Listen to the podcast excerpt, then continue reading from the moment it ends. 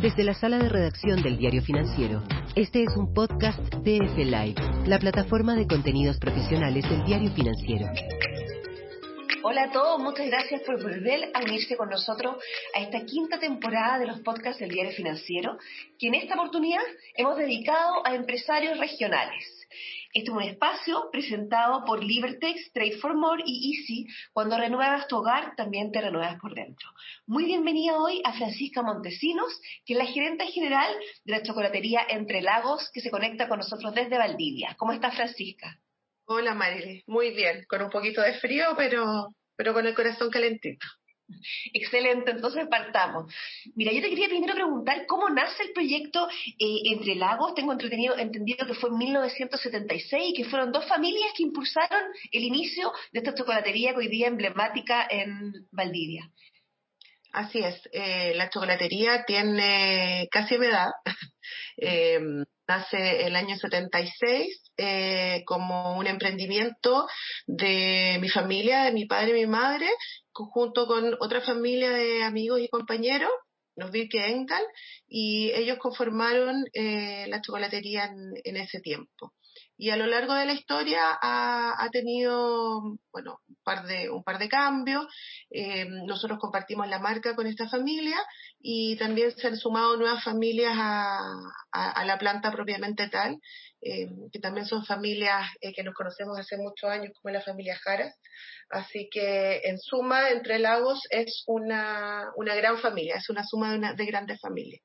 ¿Por qué nació esta idea de hacer chocolate? Yo sé que en el fondo, y mazapanes, porque la verdad es que si me preguntas a mí, yo lo asocio a los mazapanes, puede ser porque tengo el apellido alemán, pero eh, esto fue desde el, desde el principio eh, un proyecto, eh, ¿por qué partieron con, con, con chocolates, con, con mazapanes? ¿Cuál fue la idea?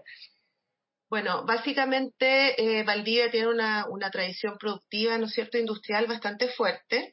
Eh, mi padre, eh, si bien era abogado de profesión, trabajaba en, el, en, la universidad, en el área de turismo, y siempre le llamó la atención el tema de buscar algún tipo de, de, de postproducto que, que le agregara valor. ¿no es cierto?, a la comunidad.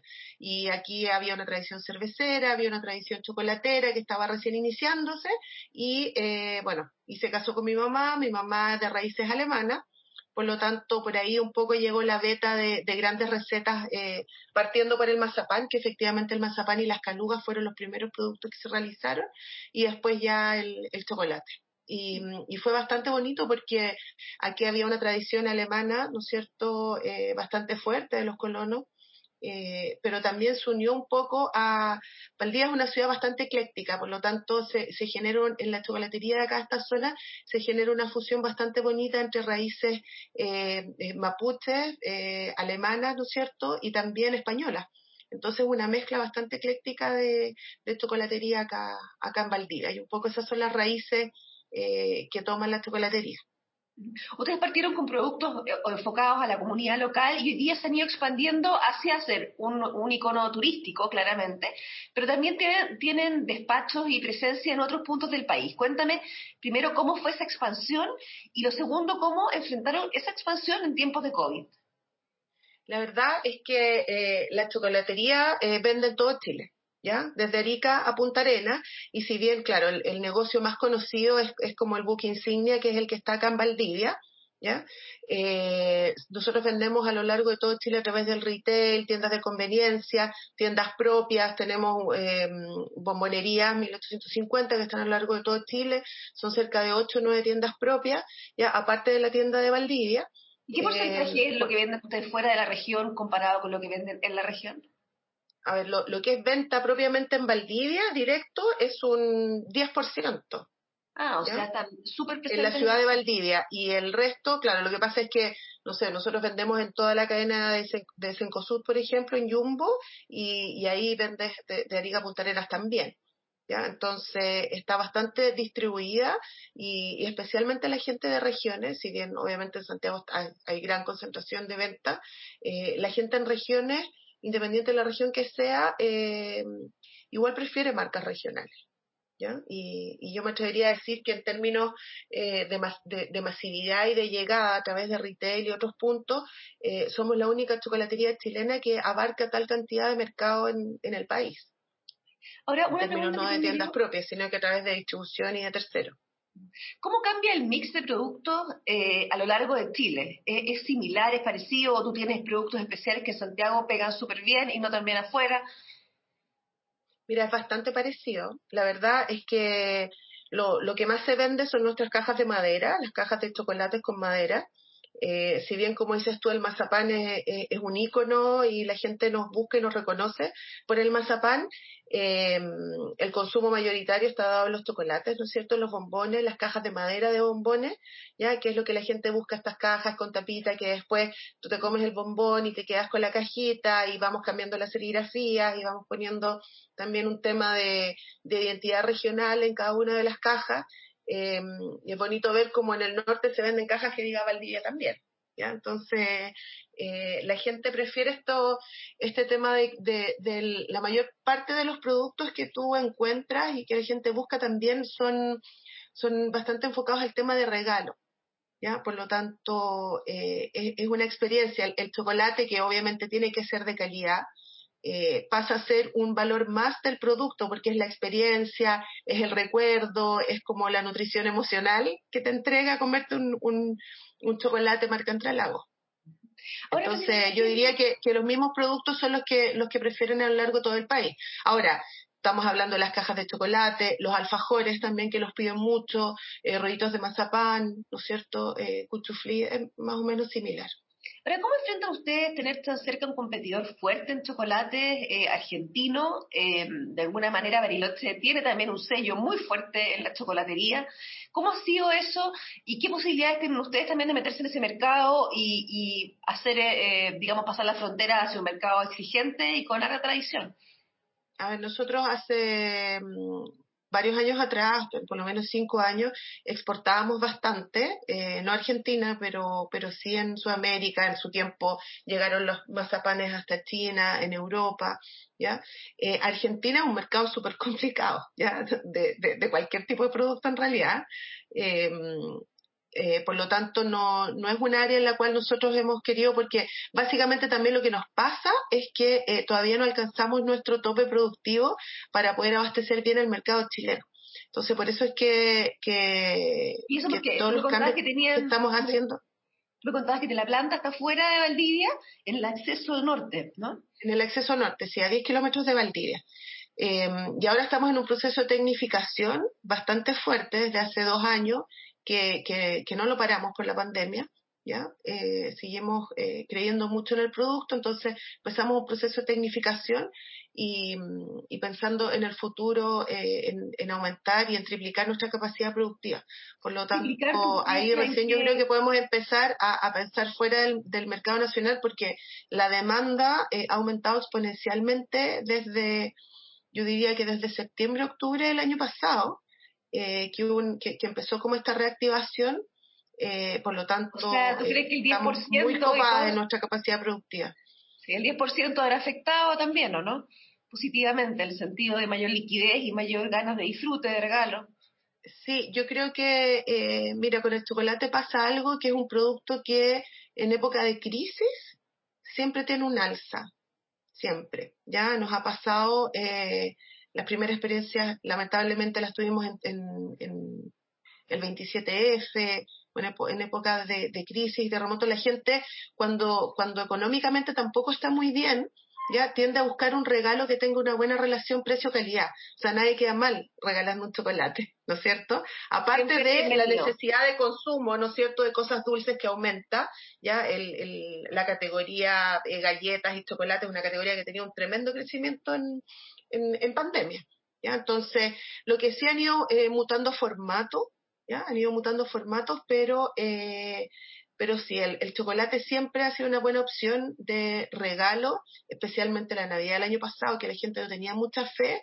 Obviamente el 10% influye, influ, ha influido en toda esta alza de consumo generalizada, porque esto yo lo he escuchado de, varias, de, de, de varias empresas y de varias industrias que, que no pensaban que iban a tener esta alza esta alza de demanda tan, tan exponencial, porque la verdad es que ha ido creciendo y, y no vemos en el fondo cómo, no vemos que vaya a ir disminuyendo. Yo creo que también tiene que ver, en nuestro caso, también con, con menos, menos oferta en términos de importaciones. ya como está ¿Cómo es eso? ¿Tú crees que efectivamente ha estado trabada en, algunas, en algunos segmentos de chocolatería la, la, importación, perdón? Por supuesto, tú veías los anaqueles en, en supermercados con mucho menos alternativas de lo que tú tenías antes de la pandemia. ¿Ya? A veces llegan, pero llegan también con retraso, llegan en bloque, entonces eh, esos espacios la gente... Eh, y, y, otra cosa que yo creo que es un fenómeno interesante es que también eh, los consumidores están prefiriendo marcas nacionales. ¿ya? Yo creo que eh, toda esta tendencia a, está como vuelta a lo, local, ¿no es cierto? Y a valorizar lo que nosotros tenemos empatía con la producción nacional también desde las dificultades que hoy día estamos, estamos teniendo. Claro, nosotros somos la única chocolatería marca Chile hace muchos años. Trabajamos muy fuerte eh, el tema, ¿no es cierto?, de la identidad nacional y la identidad regional. Em, y yo creo que eso también la gente lo busca y busca, busca eh, chocolaterías eh, que sean 100% chilenas. Obviamente quizás para un consumo snacking no tanto, pero, pero sí prefieren. Y lo otro es que prefieren productos también, la gente está aprendiendo a, a leer, eh, no sé, pues nutricionales, a buscar otro tipo de experiencia, calidad. Por lo tanto, también eh, la oferta de chocolates de mejor calidad ha ido aumentando también en el mercado chileno. Ustedes tuvieron hace, hace, hace un par de unos años la erupción de la FED y otros similares con mucha fuerza.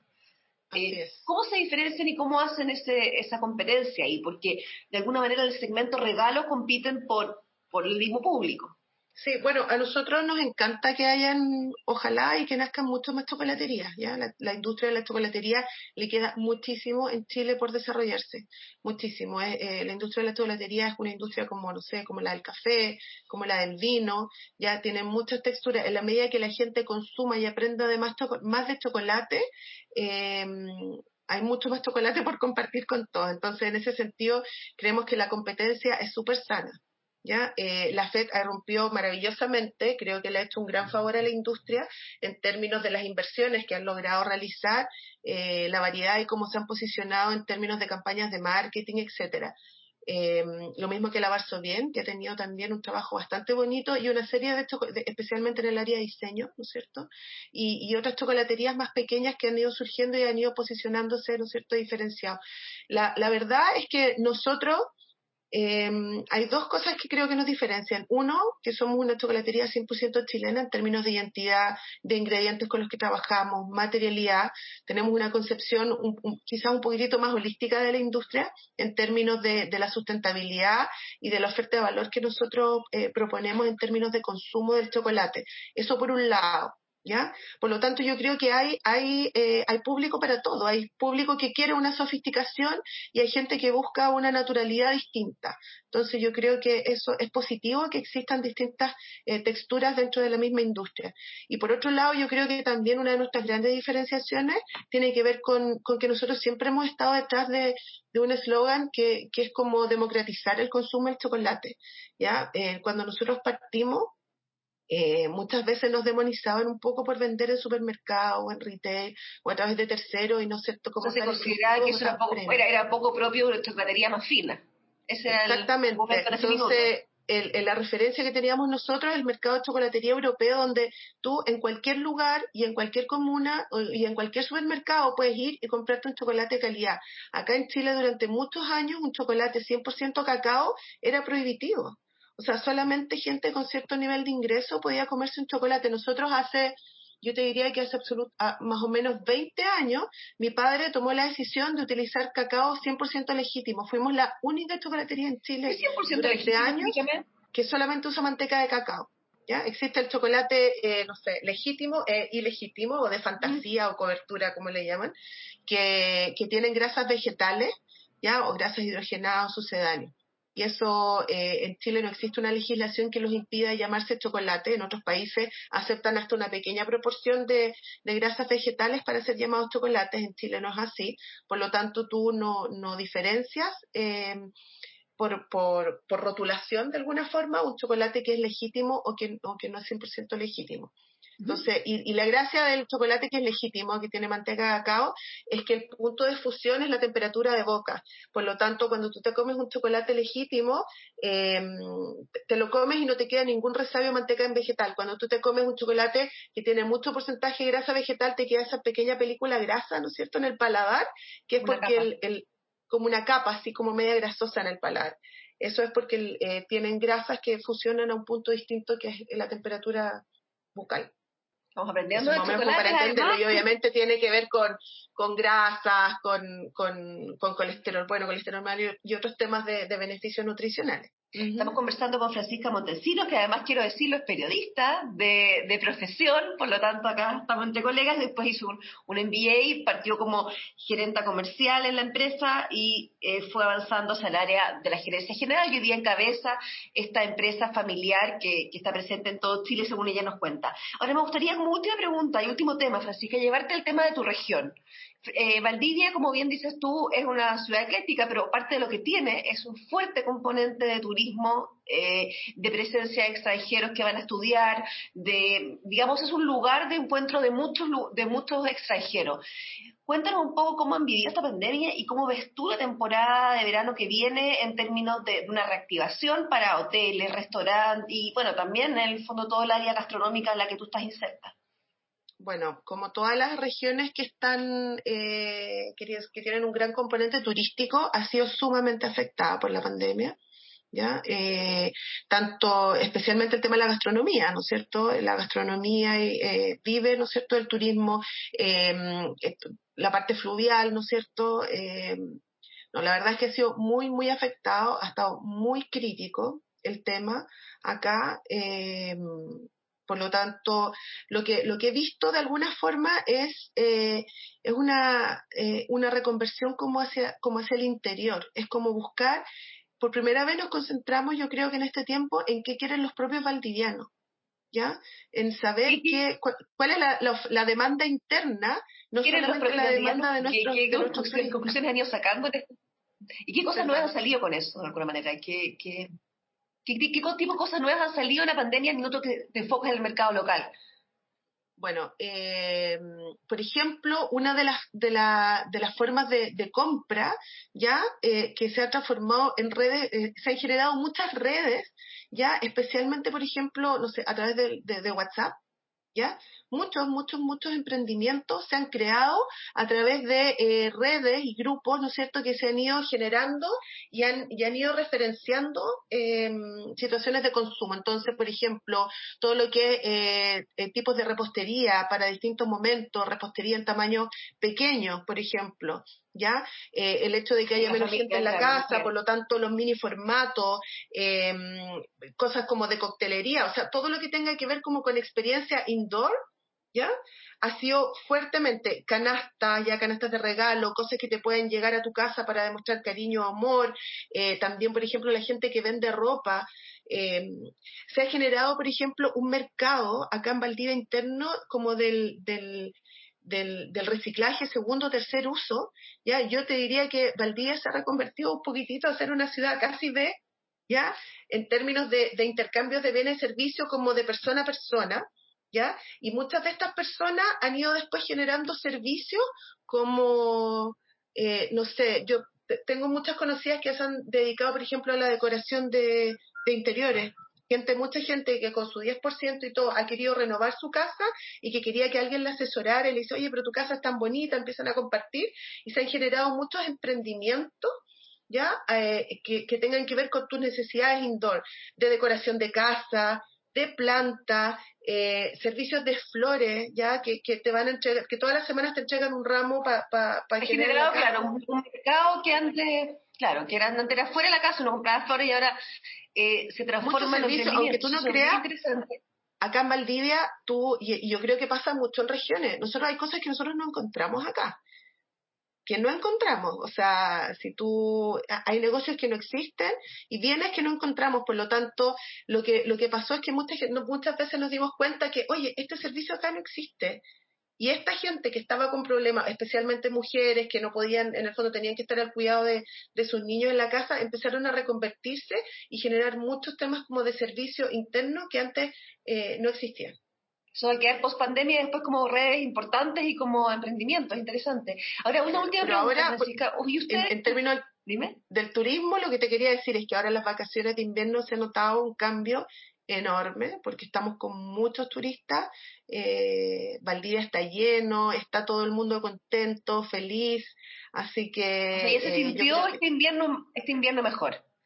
Sí, yo creo que se viene un muy buen invierno, especialmente para los operadores turísticos y el, mundo de la gastronomía. Entonces, el desafío es mantener esa oferta de servicios para, para todos los turistas que quieran venir, ¿no es cierto? Y seguir generando, ¿no es cierto?, esta amplitud interna en la, en la comuna. Y para cerrar, tú nos contabas que tú has seguido adelante con el proceso de tecnificación de la planta, eso eh, con miras a triplicar la, la, producción.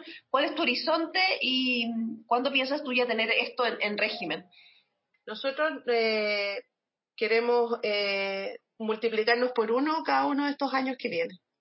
Así de... Ah, eso es queremos duplicar. Sí. Así es, hicimos una gran inversión que la iniciamos el, a fines del 2019, nos agarró el estallido social, después la pandemia, pero decidimos continuar adelante a pesar de haber tenido un año durísimo el año pasado. Eh, continuamos y ahora esperamos, ¿no es cierto?, dentro de poco ver, ver los frutos pero sí, estamos trabajando proyectos bastante bonitos, con nuevos formatos, eh, con varios tipos de chocolates distintos, eh, enfocados también a, a, llegar a todo Chile con un producto de calidad y, y, también con este concepto también nuevo que estamos integrando, que tiene que ver con, con la nutrición emocional. Nutrición emocional. Muchas gracias, Francisca, por este contacto desde Valdivia, por esta conversación y, nos, alegramos saber que esta temporada de invierno hay cierto alivio para los operadores turísticos en, tu región. Eh, los dejo a todos invitados para seguir en futuros eh, conversaciones con el DF, nuestro podcast que todavía nos quedan algunas regiones por, por, eh, por llegar, ya llevamos más de la mitad, pero nos quedan todavía algunas. Este es un, espacio presentado por Libertex Trade for More y por Easy cuando renuevas tu casa también te renuevas. Muchas gracias Francisca por este contacto. Muchas gracias María, un abrazo. Eso fue el podcast de F-Live, la plataforma de contenidos profesionales del diario financiero. Después de estar tantos meses en nuestro hogar, nos dimos cuenta de tantas cosas. Que si cuidabas a tu hogar, tu hogar te cuidaba a ti que una pieza podía ser tu dormitorio, un gimnasio, una sala de clase y tu oficina. Te diste cuenta que cuando ordenabas tu hogar te sentías mejor y que cuando le dabas un nuevo estilo a tus espacios, algo en ti cambiaba. Porque cuando renuevas tu hogar, también te renuevas por dentro. Easy, renueva el amor por tu hogar.